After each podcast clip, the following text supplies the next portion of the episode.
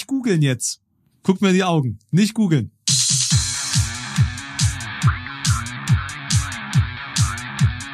Zart wie Kruppstahl. Mit Mike und Alex.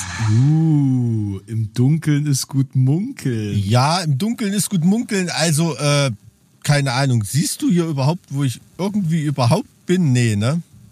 Jetzt sehe ich dich besser. Jetzt siehst du mich besser. Bist, Das- sitzt du im Auto? Ich sitze im Auto, ganz genau. Absolute Podcast-Premiere. Ich bin nämlich ja hier nämlich noch im Rügenurlaub. Äh, es wird ein bisschen Feeling herrschen wie bei unserem Summer Breeze Podcast, weil ich hier gerade im Rü- Rügener, Rüganer Regen im Auto Oh sitze. nein. aber die alternative Geräuschkulisse ist ein Drei- und ein Sechsjähriger, die gerade ins Bett gerestelt worden und vor einer Viertelstunde von einer von einer äh, Bedienung im Restaurant noch äh, Zuckerdonuts bekommen haben. Also ähm, das wollte ich jetzt den Leuten auch irgendwie ersparen. Wir gucken mal, wie wir durchkommen. Aber es klingt auf jeden Fall nach einem, einem gelungenen Urlaubsabend. Auf jeden Fall, total schön, ja, immer. Aber weißt, wie es ist? Äh, es, äh, einfach geht irgendwie nicht. Ich weiß nicht. Fühl, fühlst, du, fühlst du dich jetzt nicht total blöd, dass du jetzt in deinem Urlaub das hier machst? Nee, weil das ist ja nicht wie bei dir, dass es mein Beruf ist, sondern das ist ja mein Hobby. Und wie ich schon, wie ich schon sagte, es wer- werden jetzt gerade zwei Kinder ins Bett gerestelt, also da unterhalte ich mich lieber mit dir.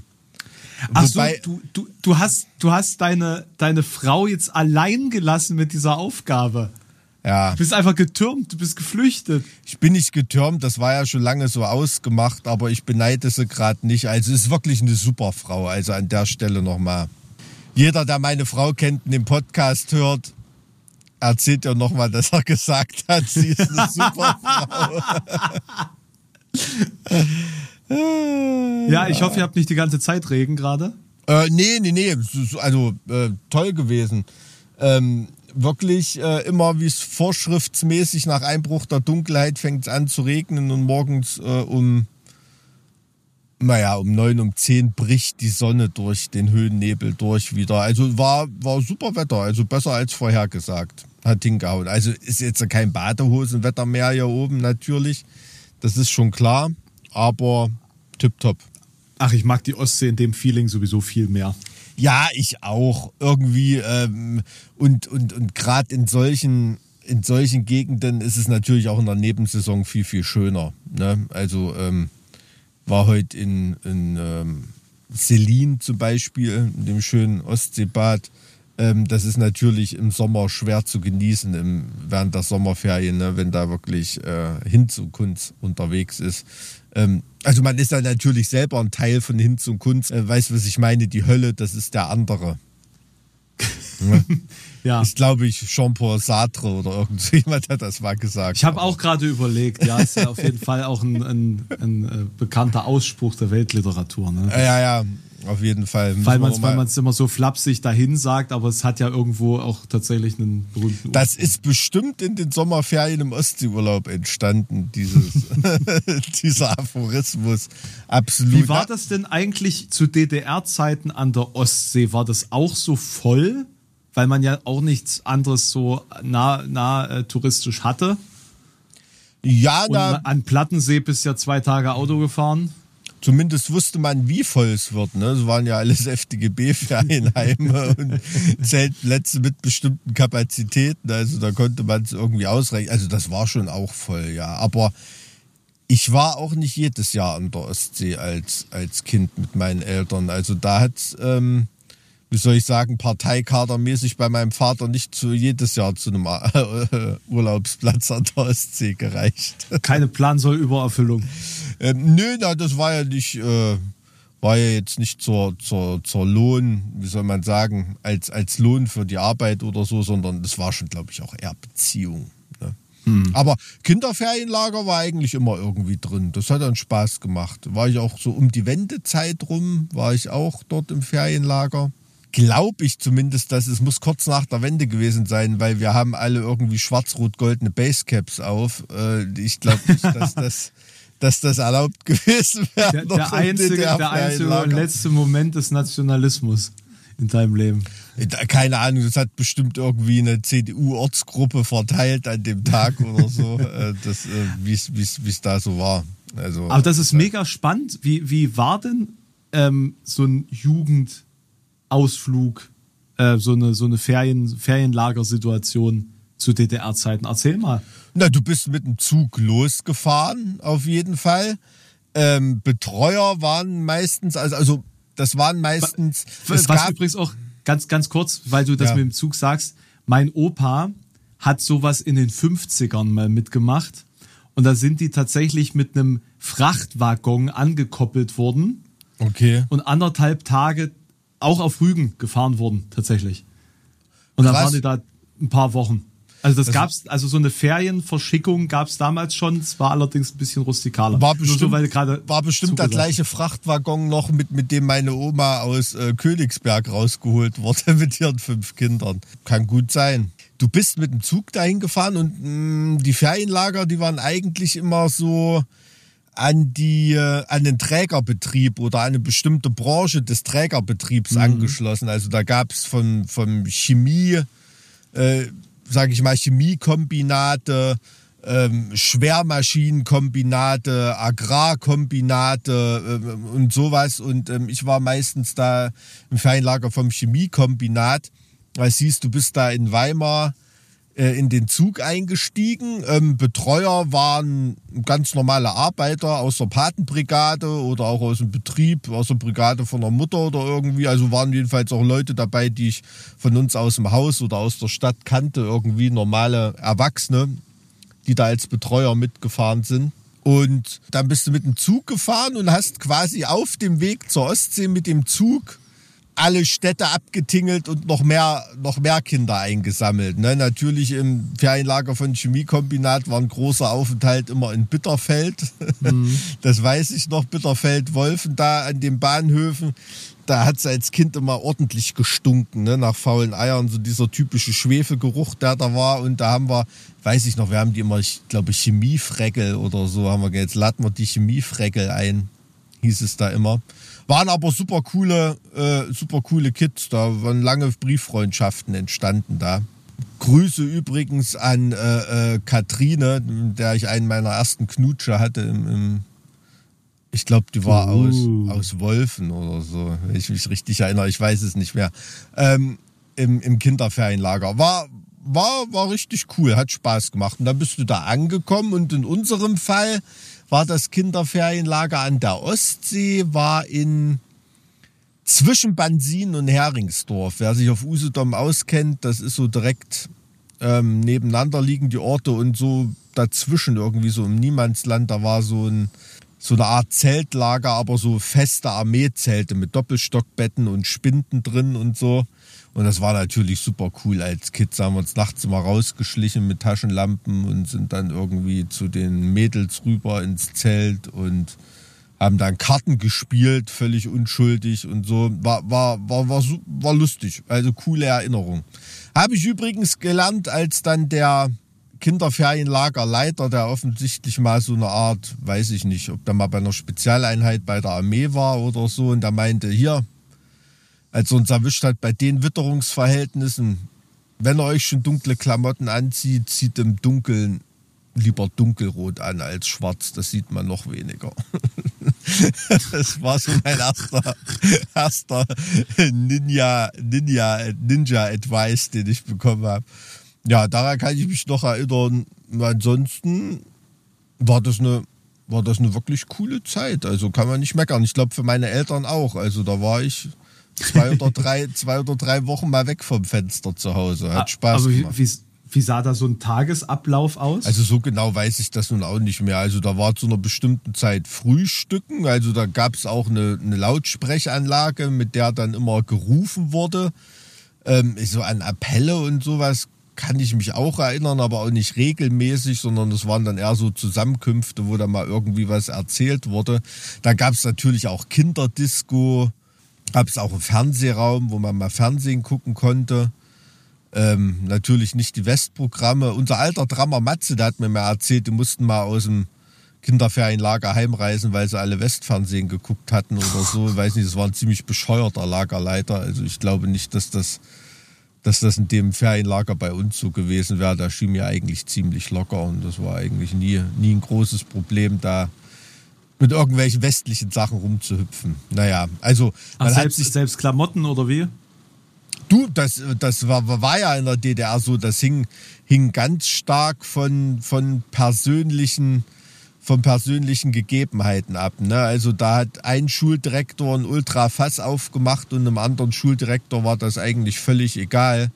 Ähm, also da war in der DDR die Lage wirklich überhaupt nicht einheitlich. Ne? Also ich kann mich dran erinnern, ich bin mit, also Mitte, Ende der 80er Jahre war das dann schon, ne? keine Ahnung, mit Sweatshirt, mit US-Flagge und so in die Schule gegangen. Das war überhaupt kein Problem bei uns. Wohingegen mir andere Bekannte erzählen, da wurde schon ein Aufriss gemacht, wenn du mit einer Levi's Jeans äh, in, mhm. in, der Schule warst, wo du natürlich die so getragen hast, dass du das Westetikett gesehen hast. Darum ging es ja. Ne? Also das war, das war wirklich. Aber solche Geschichten hat mir meine Mama auch erzählt, also dass das bei denen ein bisschen strikter war. ja, angeht. also das, hing, das, das, das hängt dann wirklich von den, von den, wie soll man sagen, ja, also Führungs- und Kaderpersönlichkeiten ab. Ja. Eine Boxer-Jeans getragen hast. Ja, na klar. Wenn es bei uns mal irgendwie Ärger gab, da hat meine Mutter äh, der Pionierleiterin eine Nivea-Seife oder eine, eine Westcreme-Dose geschenkt oder so, da war auch wieder gut. so lief das, so war das damals in der, ja, in der Kommodendiktatur. Ist, hm. ist so, ne? das ist ja keine Übertreibung nee. diesbezüglich. Nee, das ist, das ist wirklich so. Im Gegensatz zur aktuellen weltpolitischen Lage erscheint das ja fast alles harmlos so, ne? wenn man über solche Nostalgieplaudereien jetzt irgendwie. Vielleicht fand ich das gerade deswegen so, so schön. Ja, ja, natürlich, klar. Also, das ist halt alles. Ich habe, ähm, als ich neulich auf Instagram die Bilder von äh, den Zugvögeln gepostet habe, irgendwie, ne, da schrieb mir äh, ein Bekannter, dass das bei ihm als in der DDR als Jugendlicher, ne, da ist jetzt weil Mitte 50 oder so, glaube ich, hat gesagt, als Jugendlicher in der DDR hat das bei ihm echt immer so ein krasses Ziehen in der Brust ausgelöst. So wenn er so im Sonnenuntergang Zugvögel gesehen hat und so als Jugendlicher in der DDR, wo du wusstest, okay, hm, wo geht mein Leben hin, wo du heute überlegst, ähm, wo mache ich mein Auslandssemester oder wo mache ich ein Austauschjahr in der Schule oder mach mal die Klassenfahrt nach Paris oder nach Mallorca irgendwie, ne? Dass ähm, ja, solche Bilder haben dann bei den Leuten früher schon andere. Oder viele Ostdeutsche erzählen ja auch, früher, wenn sie Flugzeuge am Himmel gesehen haben und sowas, oder die offensichtlich Verkehrsflugzeuge waren, irgendwie drüber geflogen sind, das hat dann schon ordentlich Fernweh ausgelöst. Ne? Ja, also Fernweh, glaube ich, da war die, DDR genau der richtige Ort, um, um das zu spüren, aber nicht stillen zu können. Tja, naja, auch das, was man nicht kriegen kann, ne? gerade wenn es so nah liegt. Ja, ja, natürlich. Weckt ja immer Begehrlichkeit. Ja, ja, total. Und ja, heute haben die gleichen Leute, viele davon, die Möglichkeit, aber nicht die ökonomischen Möglichkeiten in die Ferne, in die Ferne zu reisen. Ne? Das liegen, liegen dann halt andere Fesseln an. Das ist dann mhm. schon. Ich, ich frage mich, wie viele denn die dieses Fernweh dann auch gespürt haben, dann auch konkret langfristig ähm, sich dieser Möglichkeiten bedient haben? Also, boah, ich weiß nicht. Also ich glaube, so die ersten zwei Jahre nach der Wende, da war, sind die Leute, glaube ich, eher nach Italien gefahren als auf Rügen, ne? Ich, ich weiß es nicht. Also ich kann mir nicht denken, dass da die Tourismusindustrie total zusammengebrochen ist, aber. Ne, ich meine, ich meine so grundsätzlich, dass man dass man grundsätzlich das Heil in der Flucht gesucht hat und jetzt nicht nur nach in Westen rüber, sondern so grundsätzlich in, in den ganz fernen Westen oder Süden oder wo auch immer hin. Du meinst jetzt nach der Wende? Mhm. Ja, das kann schon sein. Na klar. Also einfach mal die Welt, die Welt anschauen. Also ich, ich kenne das zum Beispiel, ähm, habe ich mit den Großeltern von meiner Frau da mal, mal drüber unterhalten. Also die kannten das ja, die waren ja so alt, die kannten das ja noch vor dem Mauerbau, ne? Und, mhm. und, und, und, und, äh, und wie sie da äh, gereist sind oder auch in den Westen reisen konnten oder nach West-Berlin oder irgendwie oder über die Route irgendwie durch die Welt. Und dann nach der Wende wieder. Ne? Also man, man muss ja auch immer überlegen, für, für viele Leute war ja dieses nicht in den Westen können äh, eine Periode von 26 Jahren oder so. Ne? Mhm. Das ist ja eigentlich so lange, so lange wie die, wie die Wende jetzt ähm, oder noch viel, viel länger als die Wende her ist. Ne? So lange hat ja die Mauer gar nicht. Ich meine, das reicht immer noch aus, um ein Leben völlig zu verfuschen. Ne? 25 oder paar 20 Jahre Mauer. Ja, aber also im historischen Kontext gesehen ist jetzt das konkret gar nicht so lang eigentlich. Ne? Es ist nur so nah. Ja, ja, eben, eben. Ne? Das, das ist schon, wenn man sich das überlegt, also für meine Oma oder so war das wirklich nur so ein, ein Abschnitt ne? Hm. der DDR-Geschichte. Also das ist so, und es wird nicht lange dauern, da ist die Wende länger her, als die DDR überhaupt existiert hat. Ne? Also deswegen, wenn man das so in historischen Abschnitten betrachtet, also das soll das nicht verharmlosen, aber das in eine geschichtliche Perspektive gerückt, ist schon interessant, das mal auch so zu betrachten. Ne? Deswegen ähm, finde ich das auch so krass. Ähm, man hat ja das als Ostdeutscher oder der sich zumindest mit der deutsch-deutschen Geschichte sehr beschäftigt hat, wie ich. Ich interessiere mich auch mal sehr für Nord- und Südkorea. Ne? Und, und, und da sind diese Verbindungen sowieso viel, viel gekappter. Ne? Da gibt es ja keinen Telefonverkehr, keinen Briefverkehr oder irgendwie solche Sachen. Ähm, aber da sterben jetzt auch die Letzten, die sich noch persönlich kennen, ne? Familienmitglieder, ähm, Eltern, Brüder, Schwestern oder so. Ne? Also da gibt es dann auch gar keine persönlichen Verbindungen mehr irgendwie. Und ähm, die Mauer wird noch stehen, wenn diese ganzen Verbindungen da irgendwie weg sind, was dann für eine eventuelle Wiedervereinigung oder eine Perspektive auf ein geeintes Korea. Ne? Also das ist ja auch das Interessante, das will ja auch Nordkorea genauso wie Südkorea, aber natürlich unter völlig falschen, mhm.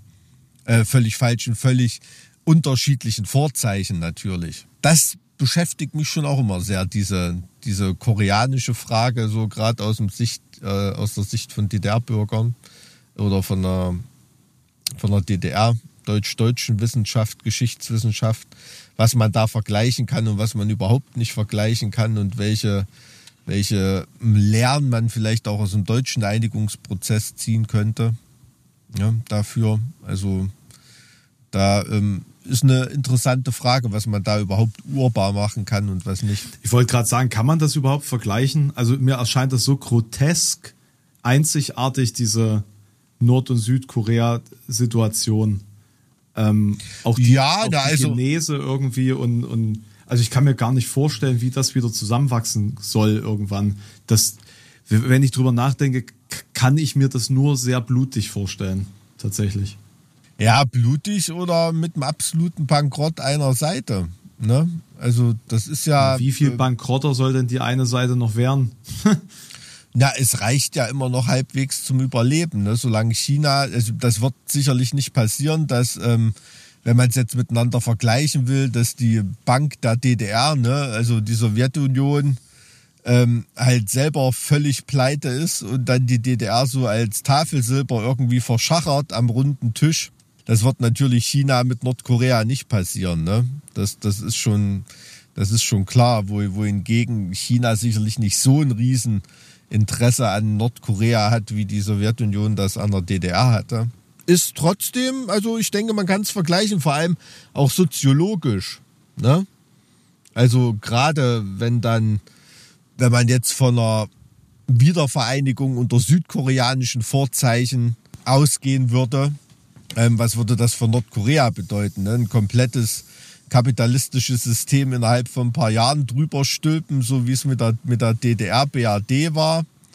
Ähm, also quasi ein Beitritt ähm, oder eine, eine Konföderation oder was weiß ich. Ne? Ich meine, es gibt ja immer, gibt ja immer mal ermutigende Zeichen, ne? wie bei den Olympischen Spielen, wenn da eine koreanische Mannschaft äh, äh, geschlossen unter äh, einmarschiert oder so. Ne? Solche Sa völlig unerwarteten Sachen gab es ja auch mhm. in der mhm. Vergangenheit. Diese Sehnsucht nach, nach dem wiedervereinigt werden, das ist in ganz Korea gegeben. Ne? Aber das sehen natürlich die Nordkoreaner mit einem ganz anderen Plan als die Südkoreaner. Also, aber, aber ich, ich finde es ich find's sehr interessant, wie wir so, so ganz galant in das Thema Völker und Grenzen und Trennung und Verbindung und so reingerutscht sind, ohne, ohne über äh, den Nahen Osten zu sprechen bis jetzt. ja, ja, natürlich, das war jetzt ein, eher so ein Galgenlachen. Ne? Ähm, das ist schon natürlich ein, ein absolut krasser Konflikt, ne? der mich auch. Ich kann das gar nicht ausdrücken, weil äh, außer, außer dass wieder normale Menschen auf allen Seiten gemetzelt, gemetzelt werden und alle Kriegstreiber auf allen Seiten ähm, da wieder ihren Nutzen draus ziehen. Ne? Also innerlich, weiß ich nicht, innerlich ähm, kann da Netanyahu sich das, das wahrscheinlich gar nicht fassen, was es da innenpolitisch Druck. Ähm, die Hamas die verheizt die eigene Bevölkerung. Putin kommt nicht vor Lachen in Schlaf, weil es einen Krieg in der Ukraine in Medien jetzt auf einmal gar nicht mehr gibt. Mhm. Ne? Ähm, ähm, in, in Iran knallen die Sektkorken. Also literally, ne? Das ist ja, die haben ja wirklich ja, Jubelfeiern es abgehalten. Ist, es ist wirklich, äh, es ist wirklich absolut zum Kotzen, ne? Und, und normale, normale Menschen in, in, in Palästina und vor allem auch in Israel müssen drunter leiden, sterben, werden hingemetzelt.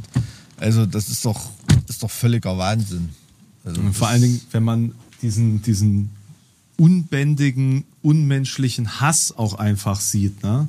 Also dass, ja. dass es einfach auch ganze Gruppen von Menschen gibt, deren Lebenszweck die Auslöschung der anderen Gruppe einfach nur ist.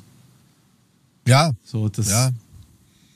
Ne, und dass die, die möglichst brutale zu, zur Schaustellung von gemetzelten Leichen äh, dieser mhm. anderen Gruppe eben als Trophäe und als Propagandamittel überall zu sehen ist, ne? durch, durch Social Media mittlerweile. Ja. So effizient der Terror ähm, auch als Ach ja, von, von Leuten, von Leuten, die grinsen, habe ich die Fatah natürlich auch noch vergessen, ne? die natürlich auch nicht böse ist, wenn jetzt ähm, ähm, mit Vergeltungsschlägen ähm, möglichst äh, die Hamas noch dezimiert wird. Ne? Also ähm, da gibt es ja auch genügend inner, ja. innere Konflikte auf Palästinenser Seite. Also das ist, das ist wirklich, da, da kann man nicht. Äh, und man fragt sich bei allem, also wenn es nicht so völliger Wahnsinn wäre, ne, was ich mich halt frage, äh, das, das ist, weiß ich nicht, wahrscheinlich der beste und härteste Geheimdienst der Welt. Was hat eigentlich der Mossad gemacht? Äh, also, soweit ich das verstanden habe, ist der Mossad nicht für den Gazastreifen zuständig, sondern das ist der Innengeheimdienst, der dafür zuständig ist. Okay, ah, okay. Aber ja, den, den Namen so. habe ich gerade nicht abrufbereit. Da gibt es noch einen anderen. Also, das hatte ich nur mal so im, im Vorbeigehen gelesen. Aber ähm, hm. ich habe ein Interview zu dem Thema ähm, gehört mit einem Korrespondenten vor Ort und der meinte, dass ähm, die, dieser Überfall wohl sogar vor den Grenztruppen geprobt wurde und die einfach nicht davon ausgegangen sind, dass die Hamas das mhm. überhaupt mhm. versuchen würde. Mhm. So, dass, mhm. dass die in den letzten Jahren so, ja, also dass die die jetzt halt einfach unterschätzt haben und dass die Hamas ja. auch nicht damit rechnen konnte, so ein Lucky Shot da irgendwie zu landen, äh, äh, in Anführungszeichen, dass sie mit ihrem Plan ja. so krass durchgekommen sind. Weil natürlich war allen bewusst, was die für Truppen und für Waffen haben. Also das, mhm. das sagen auch die, die Korrespondenten so, also ist, klar, ist denen völlig bewusst. Ähm, aber die sind immer davon ausgegangen, dass das so als Drohgebärde und Erpressungsmittel halt ver verwendet wird um dann eben das ein oder andere Zugeständnis zu bekommen. Mhm. Mhm. So, und natürlich ist, ist, also für mich ist am unverständlichsten, dass die Hamas tatsächlich versucht, das durchzusetzen und natürlich wissen muss, dass das mhm. Ergebnis daraus nur die komplette Vernichtung von ihnen und vermutlich noch ganz vielen überhaupt nicht Beteiligten zur Folge haben muss ja, also ich kann die Lage nicht so gut einschätzen, ob das dann halt wirklich nach dem Motto ist, man hat sowieso nichts mehr zu verlieren, ne? aber so habe ich das ja nun eigentlich gar nicht wahrgenommen. Aber man hat es ja größtenteils auch mit religiösen Fanatikern da zu tun. Mhm. Ne? Also die, weiß ich nicht, die erwarten da scheinbar das Paradies, wenn sie losrennen. Also ich will jetzt nicht von die reden und mit irgendwelchen Halbwahrheiten oder, oder irgendwas, aber das ist so, das ist so meine Wahrnehmung wieder, die diesen Ekel bei mir auch hochtreibt, ne? dass da wieder organisierte Religion als, als Grund, als Grundübel dieser Welt ähm, da wieder, wieder eine, eine absolute Rolle spielt und unschuldige Menschenleben kostet. Ne? Und das ist, das ist halt wirklich zum Kotzen. Naja, im Endeffekt gehören die ja zu diesem, zu diesem IS-Netzwerk im Endeffekt. Ne? Also ich hatte es auch immer so wahrgenommen, dass sogar diese ganzen Verteidigungsstrategien Israels und so, die haben ja auch schon eigentlich immer eher so aufs Westjordanland geschielt, ne? dass da jetzt aus dem Gazastreifen was los, loskachelt. Ist auch ähm, so ein ähm, Punkt gewesen. Das ist also ja auch ein viele Truppen, Überraschungseffekt gewesen, nee, nee, die ne, hatten, gelesen. Die ja. hatten viele Truppen darüber geschickt, um äh, die, die mhm. äh, Siedlung, die sie da überall in das Westjordanland reingepackt haben, zu äh, verteidigen quasi oder zu mhm. schützen. Mhm. Und ähm, deswegen war die Grenze wohl auch relativ gering besetzt. So, und es ist wohl so gewesen, dass eben viele Siedler ähm, der Armee so stark vertraut haben, dass sie eben auch völlig unvorbereitet für einen solchen Fall gewesen sind. Also dass teilweise mhm. der Umgang mit so ähm, Sicherheitsräumen nicht mehr mhm. so funktioniert hat, dass sie sich dann in Sicherheit bringen konnten, weil sie die, die Passcodes nicht mehr aus dem Kopf kannten oder solche Geschichten. Mhm. Na, also da war eine, eine trügerische Sicherheit, die sich da im Verlauf der letzten Jahre wohl eingestellt hat. Obwohl es ja nie wirklich ruhig war. Ja, also gab ja irgendwie 2021 gab es ja einen Zusammenstoß und 2018 und 2016 oder so. Ja, du, du lebst da also, ja eigentlich, also mein Gefühl ist ja, dass man da ja immer mit der permanenten Gefahr einer Eskalation lebt, oder? Also da ist ja die Waffe, ist ja immer ein steter Begleiter. Jeder ist ähm, wehrdienstpflichtig, ob Frau oder Mann, egal. Das ist klar, ja. Da bist du, bist du ein paar Jahre weg. Äh, muss man auch wieder sagen, es äh, kommt mir wieder die religiöse Kotze hoch. Es sind nicht alle wehrpflichtig, ne? Mhm. Orthodoxe, ähm, die ganz krass drauf sind, die müssen da natürlich nicht zum Wehrdienst. Mit, mit Bekannten ähm, aus Israel, mit denen man, man redet, also ich kenne auch, auch jemanden, der ist in, in Ashkelon aufgewachsen. Mhm. Ähm, mit dem hatte ich dann nur drüber geredet, weil ich ja von dem Seitenprojekt Extermination Order, die Platte hieß ja The Siege of Ascalon, was mhm. der alte Name von Ashkelon ist, mhm. ähm, der Kreuzfahrername. Und ähm, da sind wir da so drauf gekommen und, und die meinten halt auch, ähm, Klar, bist du mal Raketenalarm oder irgendwas, aber da weißt du auch, ist Iron Dome und passiert jetzt meistens irgendwie nicht viel. Und äh, so da hat man irgendwie gelernt, mitzuleben. Aber jetzt gerade, also wenn man mit den Leuten redet, das ist schon wirklich Unentspannung in die komplette Bevölkerung reingekrochen. Ne? Also das wird wirklich als, als richtiger, also als ernster Krieg wahrgenommen. Und das hat dieses Gewöhnungslevel an gewisse Scharmützel und ähm, ähm, ähm, Anschlagsszenarien oder so ähm, übertrifft das natürlich völlig. Ne? Also das ist schon ein komplett anderes Level. Na, es wird ne? mittlerweile wird so als der 11. September von, von Israel quasi wahrgenommen und das ja du ich glaube der, der Vergleich ist ist, ist, ähm, ist relativ treffend ne vor ja. allem auch wegen diesen Überraschungseffektes ne also man muss ja auch mal überlegen wie man also ich kann mich noch daran erinnern, wie man vor dem 11. September Flugzeug geflogen ist. Das war wie Busfahren.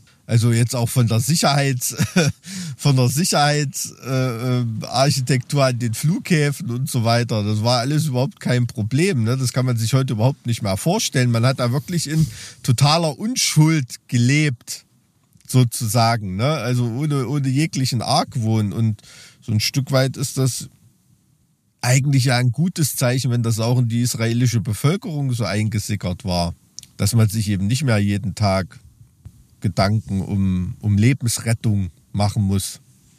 Irgendwie, ne? Und, ähm, und das ist, ja, das, das ist, ja auch der Punkt, wo, wo viele annehmen, dass deswegen dieser Anschlag jetzt stattfinden musste, weil eben auch die diplomatischen Beziehungen beispielsweise mit den Vereinigten mhm. Arabischen Emiraten so vorangeschritten sind mhm. und es sich abgezeichnet hat, dass auf lange Sicht Israels vielleicht schaffen könnte, diese, diese, naja, jahrzehntelangen Feindschaften so weit mhm. zurückzufahren, weil ja auch gewisse andere Player in der Region weltoffener ähm, sich darstellen wollen.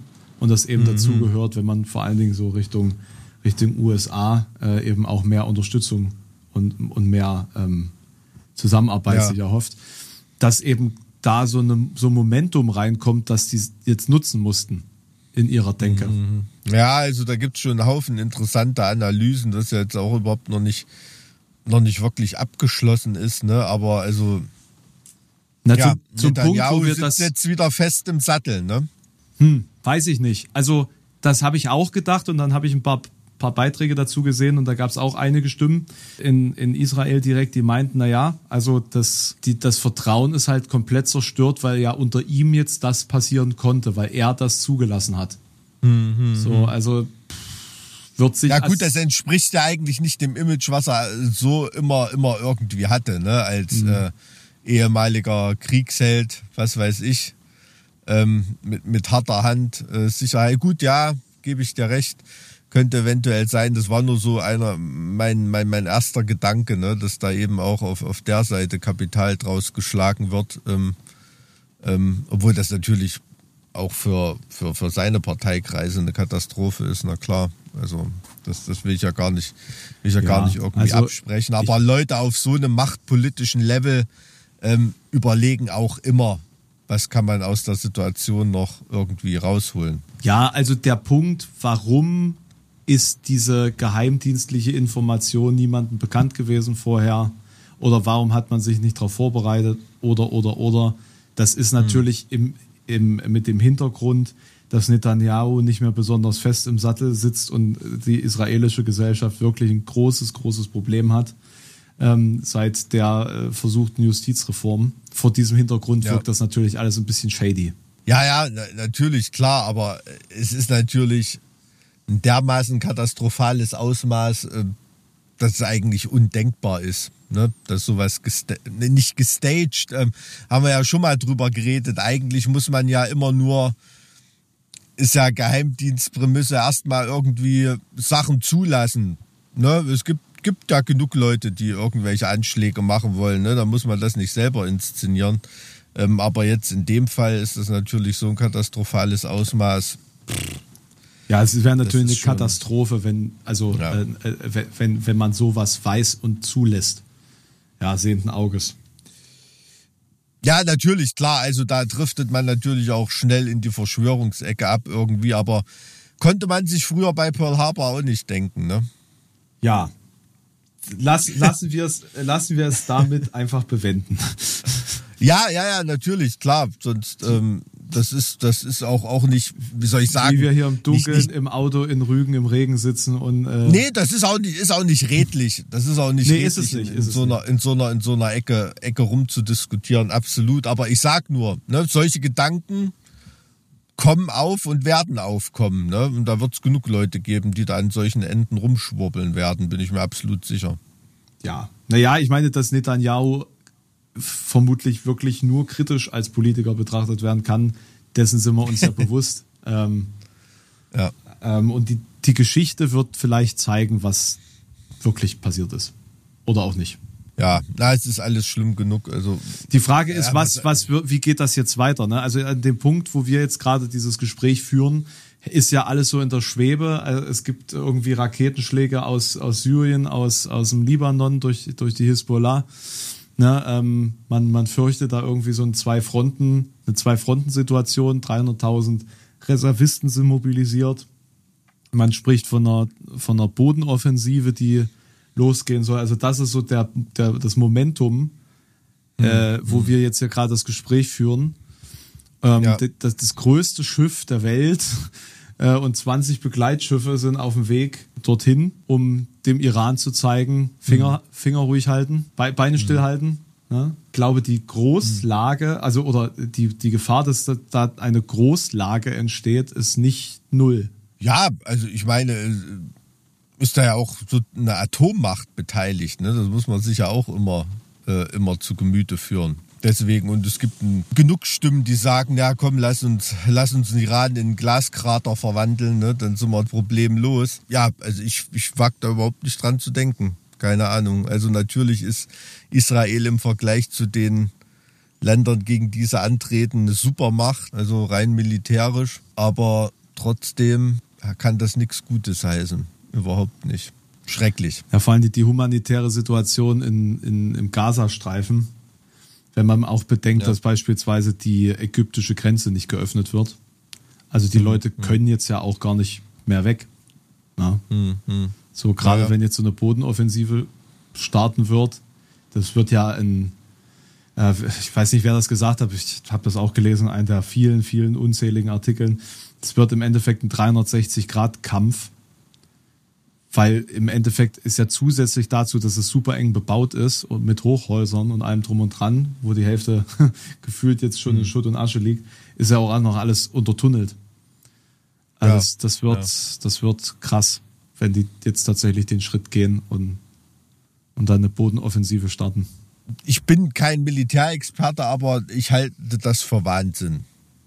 Ne, weil das ist im Prinzip von jedem religiösen Fanatiker mit der Kalaschnikow in der Hand ähm, der Traum gegen israelische, schrägstrich westliche äh, Soldaten im Bodenkampf anzutreten ne? und, und die, die zu einer Bodenoffensive zu zwingen und, und, und die da zu vereinnahmen und, und bekämpfen zu können. Ne? Weil da ist das Kräfteverhältnis, was ja ein riesen, riesen Übergewicht von Israel hat, militärisch oder so, natürlich nicht zu spüren ne? Im, im, im Häuserkampf. Ich glaube, du brauchst da 1 das, zu 5 im Verhältnis. So. Ne? Ja, wenn, du, wenn du von, von Eroberung redest, aber wir reden ja hier von Befreiung von Geiseln oder irgendwie sowas, was da im, was da im Hintergrund steht oder was einer der Hauptgründe für so eine Bodenoffensive wäre, um das zu rechtfertigen. Ne? Und ähm, das, ehrlich gesagt, weiß ich nicht wie man das mit einer groß angelegten Bodenoffensive machen will. Also das ist eher was für Kommandoaktionen oder ähm, von Spezialeinheiten, aber boah, keine Ahnung. Also mein, Ahnung. meine unqualifizierte Vermutung, jetzt einfach mal in den Raum gestellt, hm. ich denke, die werden einfach den Gazastreifen besetzen. Komplett. Die werden das Thema für sich erledigen. Hm. So, die Frage ist, wie weiter dann? Ne? Also, weil irgendwer muss sich ja dann darum kümmern. Mhm.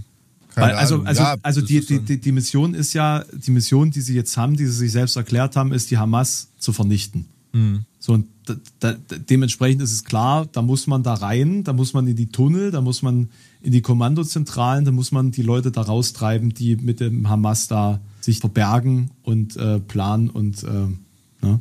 mhm. also das kriegst du ja, ich glaube, das, äh, die Hauptzentrale der Hamas liegt unter einem Krankenhaus oder so. Mhm. Wie, wie, willst du da sonst vorgehen? Ne? Aber das sind, wie gesagt, alles Spekulationen, vor allen Dingen zu dieser Zeit gibt es ja noch gar keine Bodenoffensive. Ne? Deswegen. Nee, ich, ich, wie gesagt, ich weiß es nicht. Also im, im, im Libanon wird man sich natürlich sicherlich auch dran erinnern, ähm, an, die, an die letzte kriegerische Auseinandersetzung mit Israel. Ne? Da hat ja ähm, Israel auch kurzen Prozess gemacht, als dieses Boller da mal wieder zu doll gezuckt hatte, vor einigen Jahren oder vor vielen Jahren. Und ähm, es hat im Prinzip auf lange Sicht an der Situation, äh, sieht man ja, nichts geändert. Zu, mal, mal abgesehen davon, dass der äh, Libanon ja in absoluter katastrophalen, im absolut katastrophalen Zustand ist. Ja, also rein wirtschaftlich ähm, auf, auf jeden Fall. Ne? Also wer kann, macht sich da irgendwie aus dem Staub und versucht ein besseres, besseres Leben irgendwo aufzubauen. Also habe ich mit einigen Libanesen schon geredet, ja, dass die Situation dort ist. Ähm, und die sind auch immer sehr, ja, wie soll ich sagen, also ähm, die versuchen einem sehr klar zu machen, dass nicht der ganze Libanon alles Hisbollah ist irgendwie. Ne? Mhm. Also da gibt es einen Haufen coole, normale Menschen. Genauso ist das im Iran. Ne? Im Iran gibt es auch eine, eine, junge Generation von, von, von Menschen, die durchaus westlich orientiert sind und die diesem, die von Khamenei und so überhaupt nichts wissen wollen. Ähm, das darf man auch immer nicht vergessen. Also das sind nicht monolithische, monolithische Bösewichte, wo die Bevölkerung alle, alle eins zu eins hinter, hinter den Machthabenden ja, im, stehen. Im ne? Iran sowieso, da hat man halt einfach den Falschen weggeputscht. Wen meinst du jetzt? Hoffentlich nicht den Schah. Nee, da hat man doch. Weil der war ein ganz schön. Auf jeden Fall wurde damals der Schah weggeputscht. Verwechsel ich das jetzt? Da kam doch einer, der dann quasi sozialistisch die, die äh, ganzen äh, Ressourcen und so fürs Volk wollte und da hat man den ab, abmurksen lassen. Lass das klingt das für mich eher nach, nach Burkina Faso. Um den Zugriff auf die Ölvorkommen und um den Nachschub für militärisches Material an die Sowjetunion über die transiranische Eisenbahn zu sichern, marschierten britische und sowjetische Truppen am 25. August 41 ohne Kriegserklärung in den Iran ein. Siehe Ang anglo-sowjetische Invasion des Iran. Alter, Auch was? Krass, ne? Der Widerstand der iranischen Armee brach nach 48 Stunden zusammen. Reza Shah wurde zur Abdankung gezwungen. Es gab keinen Aufschrei der Öffentlichkeit. Sein damals 22-jähriger Sohn folgte ihm auf dem Thron nach. Das Jahrzehnt, das unmittelbar auf diese Ereignisse folgte, ist im Iran unter dem Namen Wiedergeburt der Verfassungsmäßigkeit bekannt. Es herrschten Meinungsfreiheit, Pressefreiheit und Pluralismus wie nie zuvor in diesem Land. In diese per Periode fallen zwei bedeutende Entwicklungen.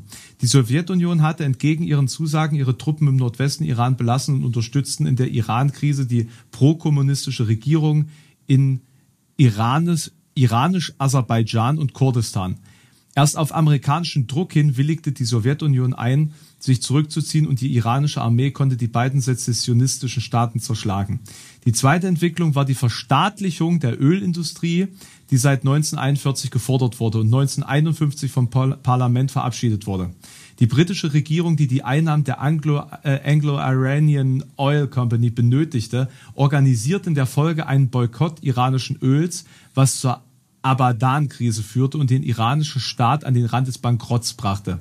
Der bis heute populäre Premierminister Mohammed Mossadegh, der am meisten mit der Verstaatlichung identifiziert wird, versuchte zur gleichen Zeit die Kompetenzen des Schahs und des Parlaments zu beschneiden und mit Hilfe eines Ermächtigungsgesetzes selbst an die Macht, sich selbst an die Macht zu, zu reißen. Okay, also der war auch nicht, nicht ganz astrein. Scheiße. Ähm, im Jahr 53 waren die ja, Spannungen am Höhepunkt und der Schah floh aus dem Land. Mohammed Mossadegh wurde wenig später in der Folge der gescheiterten Operation Ajax der CIA von Anhängern des Schahs gestürzt. Schah Mohammed Reza mhm. erreichte, äh, errichtete in der Folge mit Unterstützung der USA eine Autokratie. Also, okay, der Mossadegh wollte vielleicht auch irgendwie mal Autokrat werden, aber die wollten den loswerden, weil er eben äh, das, das Ölvorkommen des Irans verstaatlicht hat. Und dann kam die USA und hat gesagt, oder die CIA, um genau zu sein, hat gesagt, hier, nee, Schah, bitte, den können wir besser kontrollieren. Dann ging's, ging's äh, abwärts. Als krass, oder? Also ich habe das auch nochmal so im, im krass, also ja. nebenbei mitbekommen, dachte, was? Das ist ja interessant, was die USA mhm. da mal wieder gemacht hat. Ja, ja. Operation Ajax. Krasses Ding. Also kann man überhaupt, boah, Wahnsinn, Wahnsinn. Wie, wie hast denn du in deinen Stream, äh, wenn du jetzt gestreamt hast und das Thema äh, angepackt hast, äh, aktuell mit Israel, wie, wie ist denn so die, Reaktion von den Leuten, von deinem Following? Weil was denken so die normalen, in Anführungsstrichen? Na, die waren auf jeden Fall sehr, die waren auf jeden Fall sehr erfreut, dass jemand sich dessen mal annimmt und darüber aufklärt, mhm. was gerade Phase ist und wie sich das entwickelt und so weiter und so fort. Ja. Also das ist jedes Mal, wenn so ein großes ähm, geopolitisches Event, äh, also Event jetzt wirklich nur als Ereignis ähm, gesagt, ähm, ähm, stattfindet, ja, ja. Ähm, dass kein großer Streamer sich traut, sich damit auseinanderzusetzen irgendwie. Und dass dann auch die. Ja, das ist ja auch, äh, man, man muss sich ja auch vorstellen, ne, irgendwie, also ich denke mir jetzt nur, wenn ich 16, 17, 18 Jahre alt bin irgendwie, ne, auf einmal scheppert es dermaßen im Nahen Osten und alle Erwachsenen und alle Nachrichtensender oder so, die reden davon, als ob ich schon 20, 30 Jahre den Konflikt da verfolge und weiß, was überhaupt los ist. Ne? Man hört da Fatah, Has, äh, Fatah Hamas, Hisbollah, äh, ne, das fliegt einem alles irgendwie um die Ohren und das ist ja ein Gefüge. Also wenn man da Leute auf der Straße ansprechen würde und, und, und dass die mal zuordnen und, und die ganzen äh, mhm. Beziehungsgefüge und irgendwie, ich glaube, da würde sich eigentlich fast jeder verhaspeln, weil das so völlig äh, undurchsichtig ist und das mal auf einen überschaubaren Nenner zu bringen. Ne? Ja, nicht so, oder, nicht so unrecht da, wird das als, als das unlösbare Problem ja immer herangezogen. Ne? So, ja, und, und ja, klar, wir haben klar. das erstmal, wir sind erstmal rein, indem ich erklärt habe, wie sich das historisch entwickelt hat, wie es dazu gekommen ist, dass, dass wir überhaupt hier äh, eine Zwei-Staaten-Situation haben, weil dann äh, quasi eine, eine UN-Beschluss von ähm, 47 vorlag, der dann allerdings ähm, durch den Unabhängigkeitskrieg, also oder im Zuge des Unabhängigkeitskrieges dann sich anders sozusagen ergeben hat und, und so weiter und so fort. Ich will es jetzt nicht. Ich wollte gerade sagen, du hast hoffentlich auch wieder damit angefangen, dass da äh, wieder mal äh, Großbritannien nicht ganz unschuldig und Frankreich ist an der Keimzelle solcher Konflikte. Frankreich Na, auch. Wo, ja, wo immer man auf der Welt hinschaut, diese beiden. Hm. Ja, also gerade, ja, das ähm, hat man heute nicht mehr so auf dem Schirm, aber das ist noch eine, eine ganz schöne, schöne Nachwehe dieser großen Kolonialstaaten. Die, die Sykes-Picot-Linie. Schwierig, wirklich schwierig. Ja, aber das, äh, genau das, das meinte ich. Also ich glaube, da sind viele Leute, Leute dankbar für, für so eine Art verständlicher Kommentierung der Ereignisse. Ne? So, so will ich es mal nennen, was du da machst. Krass, ja. Ähm, Hast du mir heute eigentlich eine Person mitgebracht, über Na, die du mir was erzählen willst? Schwierige Überleitung jetzt gerade, aber. Selbstverständlich, Mike, ähm, habe ich das. Selbstverständlich. Na, da bin ich ja, ja mal gespannt. Das darfst du auch sein. Weil diese. Oh. Nee, weil, nee, pass auf, weil die Person, die ich mir heute ausgesucht habe. Der Kundenservice. Der Kundenservice. Die heutige Person des Kundenservices, die wirst du bestimmt kennen, Mike. Bin ich mir sehr sicher. Okay. Äh, und ja, zwar ist es äh, Thomas Edward Chapman. Thomas, das sagt mir was, ja. Thomas Edward Chapman wurde am 16.08.1888 äh, im walisischen Dorf Tremadoc, Tremadoc äh, geboren. Aha. So, Chapman. Äh, du könntest ihn auch unter dem Namen T.E. Shaw kennen.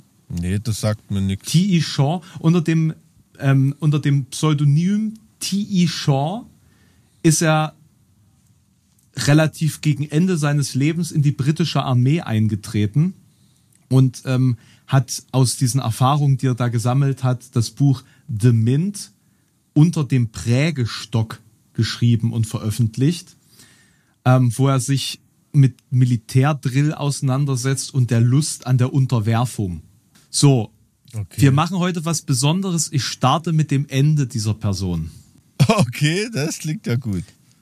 Zwei Monate nur, nachdem er entlassen wurde aus dem Militärdienst, um genau zu sein, 1935, hm. geriet er bei seinem Cottage in Clouds Hill, Dorset, ähm, von der Straße ab und prallte gegen einen Baum.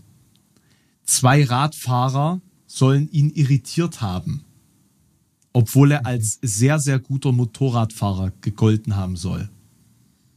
Mhm. Ja. Und es ist ein Unfall, der schon damals sehr fragwürdig war und der bis heute unaufgeklärt geblieben ist. Ähm, und es wurde suspekterweise vorher eine schwarze Limousine auf der Straße gesichtet. Mhm. Das berichtet mhm. zumindest ein Augenzeuge. Was auch ungewöhnlich war, dass er zwischen dem Aufprall und seinem späteren Tod sechs Tage im Koma lag. Hm. So, also er verstarb unter mysteriösen Umständen, kurz nachdem er die Armee verlassen hat. Mike. Verunfallte mysteriös und verstarb dann später noch hm. mysteriös. Ja, also sozusagen. Also es hm. scheint so, als ob man da dann nochmal nachgeholfen hat. Mike. Mann, wer ist Mann? Ja, genau. Wer ist Mann? Das konnte nie geklärt werden. Aber vielleicht, so. vielleicht bekommen wir Anhaltspunkte. Ja, hoffe ich doch jetzt, oder? Mike, wer ist dieser Mann? Ich weiß es nicht. Ja, dann müssen wir da weiter reingehen. Ich, hab, ich bin nur drauf gekommen, äh, dass mir der Name Chapman wahrscheinlich wegen Tracy Chapman. Ähm, ja, Chapman, bekannt ein, paar, vorkommt. ein paar Chapmans gab es tatsächlich, das stimmt. Nicht, nicht ungebräuchlicher Name, glaube ich. nee. Also kann, kann ich jetzt gerade vielleicht, wenn du mir die Story erzählst, vielleicht ploppt da mal wieder irgendeine Anekdote auf, aber jetzt gerade könnte ich dir nichts über den erzählen. Ne? Also, ich, ich äh, fahr mal fort. Der Mann ist der zweite Sohn von fünfen seines Vaters, allerdings nicht mit seiner eigentlichen Mutter, sondern mit einer anderen, nämlich mit der Kinderfrau der Familie. Also er ist der Sohn seines Vaters, das überrascht mich schon mal nicht.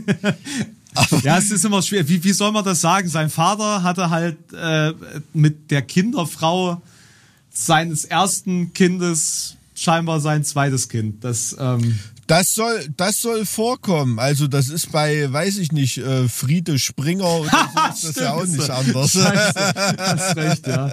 ähm, also er war auf jeden Fall aus Eltern einem relativ, trotzdem einem relativ guten Elternhaus, würde ich sagen. Sie zogen nämlich nach Oxford und äh, dort erhielt er dann natürlich auch eine sehr gute Ausbildung, also in Oxford direkt. Ähm, und war Zeit seines Lebens begeistert für Archäologie. Um genau zu sein, war er ein großer, und das ist natürlich der Grund, warum ich auf ihn aufmerksam geworden bin, Mike, war ein großer Fan von äh, Kreuzritterburgen. Okay. Und ähm, er fuhr sogar ins Heilige Land, um dort eine ähm, an einer Ausgrabung teilzunehmen als Projekt für sein Studium. Also er hat da quasi eine Abschlussarbeit über ähm, so eine Kreuzfahrer-Grabungsstätte geschrieben und war Zeit seines Lebens halt auch so also begeistert von dieser Vorstellung selber Kreuzfahrer zu sein, was natürlich damals, ähm, glaube ich, verklärter ist, als es heute ist. Und ähm, 2000, äh Quatsch, neun- 1910 reiste er dann zur nächsten Grabung und zwar nach Karkemisch. Das ist ähm, im heutigen türkisch-syrischen Grenzgebiet, ähm, wo er nicht nur seine kartografischen Fähigkeiten erweiterte während dieser Ausgrabung, ähm, sondern angeblich auch ähm, perfekt Arabisch lernte. okay. Und und ne, Macht man jetzt aber auch nicht so nebenbei, glaube ich. Naja, der war, der war halt wirklich begeistert von allem, was mit Kreuzfahrten zu tun hatte. Und hat vermutlich. war der katholisch? Weil ich meine, Es ist halt in ein Waliser. ist Wie, wie ist das in, ist, wie war das in Wales? Keine Ahnung. Das, das über, also da bin ich jetzt auch gerade überfragt. Das ist eine gute Frage. Das habe ich jetzt im Zuge dessen. Ich Hm. könnte mir vorstellen, dass es einfach so ein, so ein Ausdruck eines romantischen Denkens war, eher als eines religiösen. Könnte ich mir durchaus vorstellen. Hm. Na gut, also zu Kreuzfahrerzeiten war ja eine, eine Abspaltung wegen einer, einer Scheidung noch nicht zu denken ne, auf der Insel. Deswegen. Ja, und er traf dort auf die Abenteurerin und Spionin Gertrude Bell. Oder Gertrude Bell oder so. Ich kenne die nicht, Gertrude aber das Bell. ist wohl eine bekannte Persönlichkeit. Vielleicht kannst du dich ja mal ihrer annehmen in einer späteren Folge. äh, zwinker, zwinker. Mir ist nämlich aufgefallen, dass wir bis jetzt nur Männer behandelt haben, Mike. Das ist mir auch aufgefallen, Ja. ja. aber wir haben ja bis jetzt auch erst vier Leute vorgestellt oder so. Das stimmt. Nee, aber mir ist, mir ist auch diese Person so eingefallen und dann hatte ich auch keine Zeit mehr, als mir dann eingefallen ist, dass wir bisher nur Männer hatten, hatte ich dann nicht mehr genug Zeit, mich auf äh, eine ähm, weibliche Person vorzu, vorzubereiten. Deswegen sei mir das heute nochmal nachgesehen, beim nächsten Mal anders. Ähm, ja, und pass auf, jetzt ist nämlich der Punkt schon, bereits 1910 soll er als Spion aktiv gewesen sein. Also die Zeit während dieser Ausgrabung in äh, äh, Karkemisch war er bereits eigentlich Spion und nicht Archäologe. Spion für wen? Äh, für Großbritannien. Ach so, der hat dort spioniert. Ja, ja, der hat dort äh, spioniert. Deswegen ja auch seine Perfektionierung der Kartografie vielleicht. genau. Nee, also der Punkt ist, damals war das, was ähm, Großbritannien als Archäologie betrieb, oftmals auch gleichzeitig eine Art Aufklärungsmission. Also es hatte, Ach, okay. das hatte oftmals schon was damit zu tun. Ähm, ich erinnere beispielsweise auch an diese SS-Mission, von der ich erzählt hatte, nach Tibet. Das war Nach eine, der- ne, also, ja. also so Archäologie zu dem Zeitpunkt oder, oder wissenschaftliche Expeditionen hatten immer schon auch so, ein, so eine politische, so einen politischen Aspekt. Na, ich, habe mir vorhin die Be Bemerkung äh, verkniffen, aber ich meine, näher als, äh, als Archäologe für ein Commonwealth äh, ans Raubrittertum kommt man ja nicht ran. Ne? Das wird, Ähm. also auf jeden Fall sein Dienst an der Krone oder für die Krone wird natürlich noch ein bisschen deutlicher äh, in seinem nächsten Auftrag. Da ging es nämlich auf kartografische Expedition in die Negev-Wüste ähm, Mhm. im Auftrag des Palestine Exploration Fund. Mhm. Ne, also äh, quasi zum ähm, Erschaffen von strategischen Karten für den Secret Service direkt. ja. Und dann brach natürlich der Erste Weltkrieg aus. Und äh, damals existierte ja noch das Osmanische Reich. So, und das Osmanische Reich, wir wissen alle, das ist eins der äh, historisch gesehen mächtigsten Reiche der Menschheitsgeschichte. Zu dem Zeitpunkt aber nur noch ein Schatten seiner selbst. Ne? Der kranke Mann, Mann am Bosporus. Zur Zeit des Ersten Weltkriegs Verbündeter Deutschlands und ähm, hat natürlich dazu aufgerufen, zum Heiligen Krieg gegen die Feinde des Deutschen Reichs. Ja. Ja. Und ähm, auf der anderen Seite natürlich Großbritannien unter anderem, die beispielsweise bei der Schlacht von Gallipoli ja mächtig auf die Fresse gekriegt haben und sich ganz dringend darum bemühen mussten, irgendwie äh, irgendwas zu schaffen gegen das Osmanische Reich. Ne? Irgendwie da so ein bisschen Ja. einen besseren Stand hinzubekommen. Und ähm, da gab es eine Möglichkeit, also gibt es eigentlich immer eine Möglichkeit äh, in solchen Situationen, nämlich indem man den inneren Zusammenhalt des Reiches torpediert.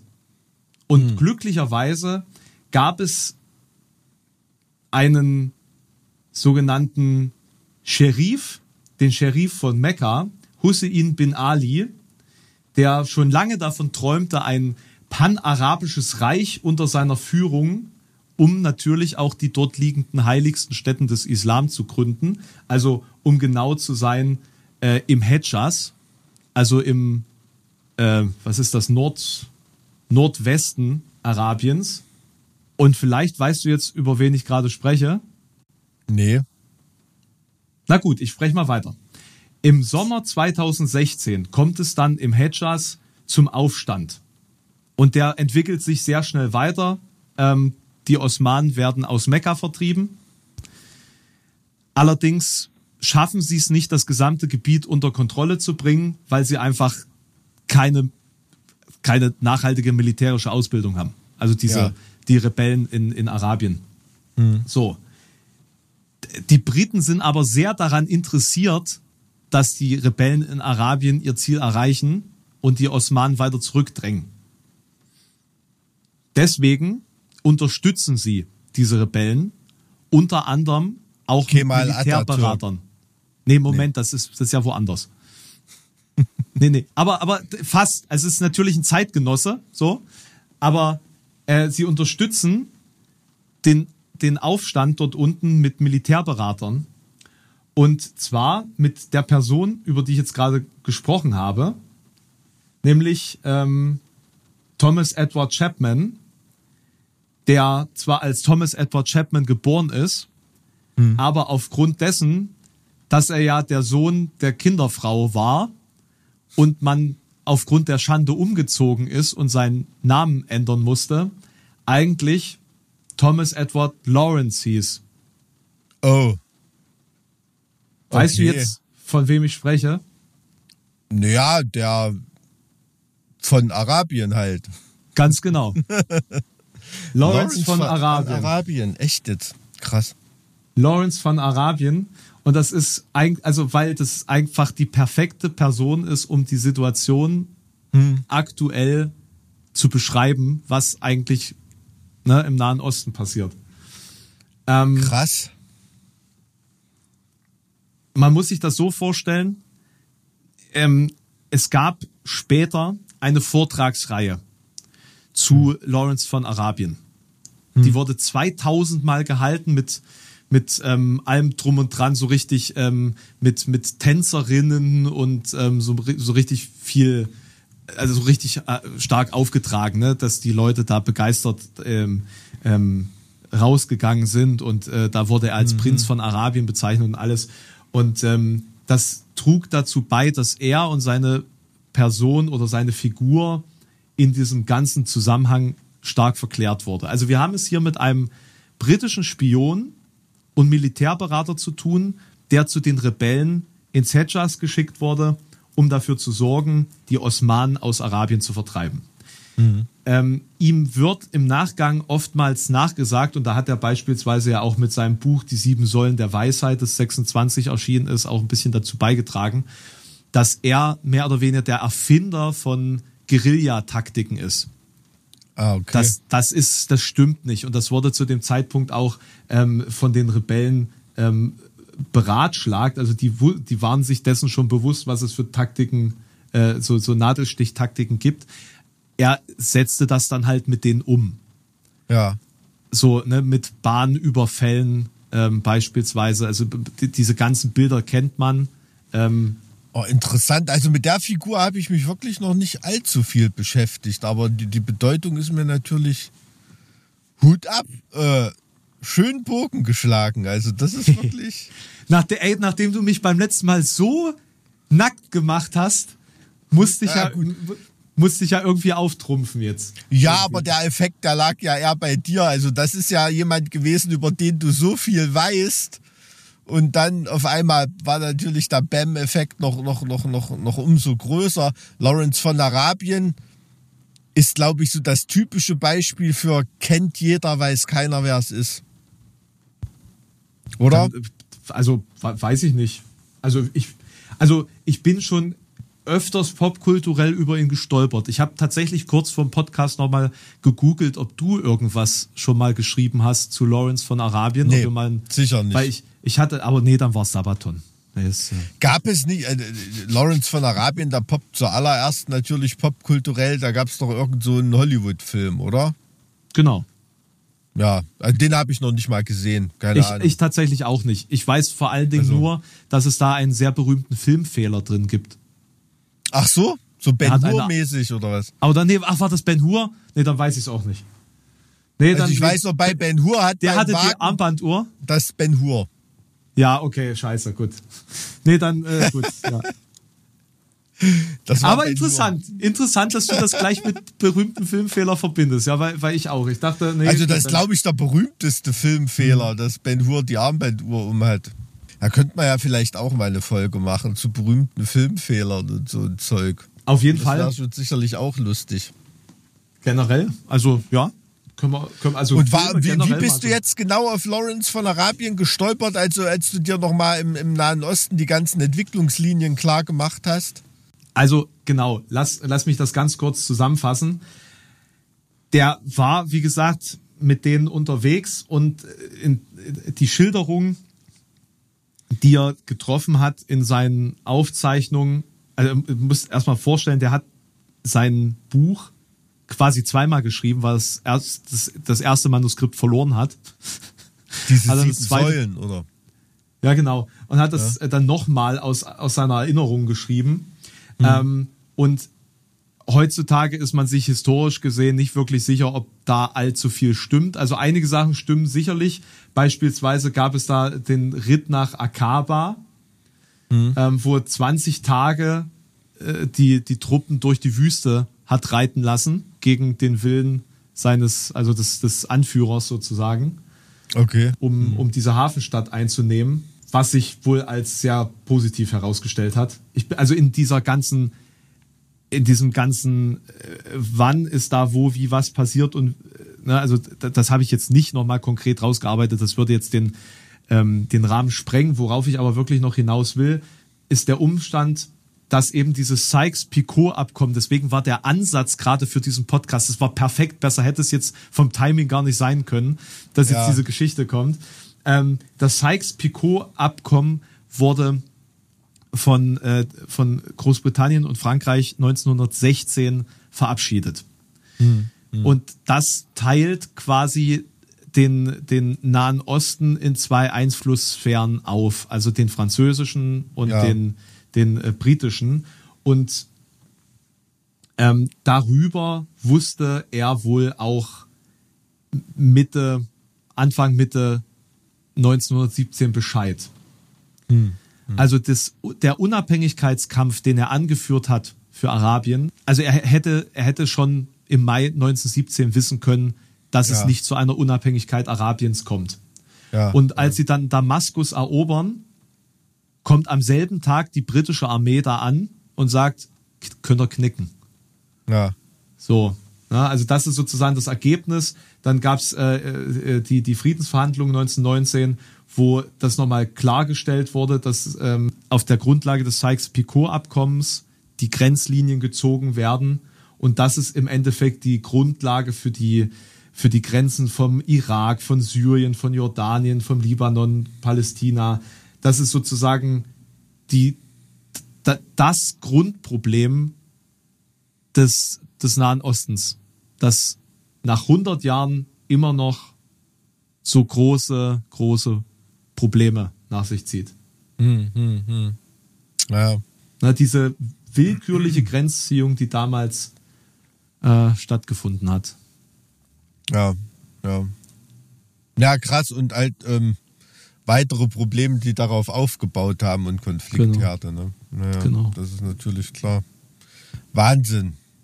Wahnsinn. Aber das ist halt, also wenn man das in der Genese so betrachtet, schwindet natürlich auch jede Hoffnung, dass sich da jemals irgendwelche Konflikte auflösen. Ne? Das ist ja so ein verworrenes Ding. Also pff, schlimm, aber hochinteressant. Also wirklich Hut ab. Interessanter, interessanter Parforce-Ritt. Lawrence von Arabien. Ja, das ist das wird dem der Geschichte jetzt natürlich nicht gerecht, was wir hier in dem Podcast machen. Das ist natürlich nur ein kleiner Einblick und kleiner so ein Appetizer, sich mehr mit dem Thema auseinanderzusetzen, würde ich sagen. Ja, natürlich, absolut. Mehr, mehr kann es ja nicht sein. Aber ehrlich gesagt kann man ja auch nicht mehr mitnehmen, ne? als so eine Tasche voll äh, Anekdoten und Hm, stimmt auch, Denkanstöße. Also ähm, das soll ja kein, wir bilden ja hier keine Experten aus, wir wollen ja allerhöchstens mal Leute interessieren und kleine Aha- Aha-Momente schaffen. Ja, und ich Ein hoffe, kleiner die, Strauß, ein kleiner Strauß bunter und fröhlicher Ahas. Unterhaltung. Ahas, Ahas. Mehr, mehr, mehr wollen wir doch gar nicht. Mehr, mehr können wir auch nicht, um Gottes Ja. Willen. und ich hoffe, dass ihr heute mal so ein kleines buntes Aha mitbekommen habt. Ja, in dieser demütigen Verfassung möchte ich mich von euch verabschieden. Und zurück genau. zu hoffentlich meinen schlafenden Kindern jetzt gehen. Ja, ich werde mir jetzt noch einen kleinen Horrorfilm angucken. Oh, was gibt's denn? Das weiß ich noch nicht. Meine Freundin soll das raussuchen. Oh, na dann. Es ist, ist ähm, ein eher furchtsamer Mensch, aber ich bin dieses, diesen Herbst bin ich so in äh, Halloween-Stimmung. Ich brauche gerade einfach ein bisschen Grusel. Okay. Hm. Ja, na da, ich wie gesagt, ich bin ja nicht so der Horrorfilm-Fan. Also, wenn ich gerade überlege, ich sitze ja wirklich gerade im Auto, 50 Meter Luftlinie, wo die Waldlinie vom Nationalpark Jasmund anfängt. Und ich glaube, würde ich jetzt hier 100 Meter reingehen, ich würde mir einfach nur in die Hosen scheißen. Echt. Also, das ist wirklich finster hier. Hier ist ja auch gerade eine Eule drüber gesegelt. Also, boah. Tja, Ähm. dann geh lieber ganz schnell wieder rein. Gleich bist du nämlich Real. Horror. Real Horror. Auf jeden Fall. Alles klar, mein Guter. Ich danke dir. Bis äh, Hab noch einen bald. schönen Urlaub, mein Lieber. Dankeschön. Ciao. Tschüss. Äh, weißt du, was ich meine? Die Hölle, das ist der andere.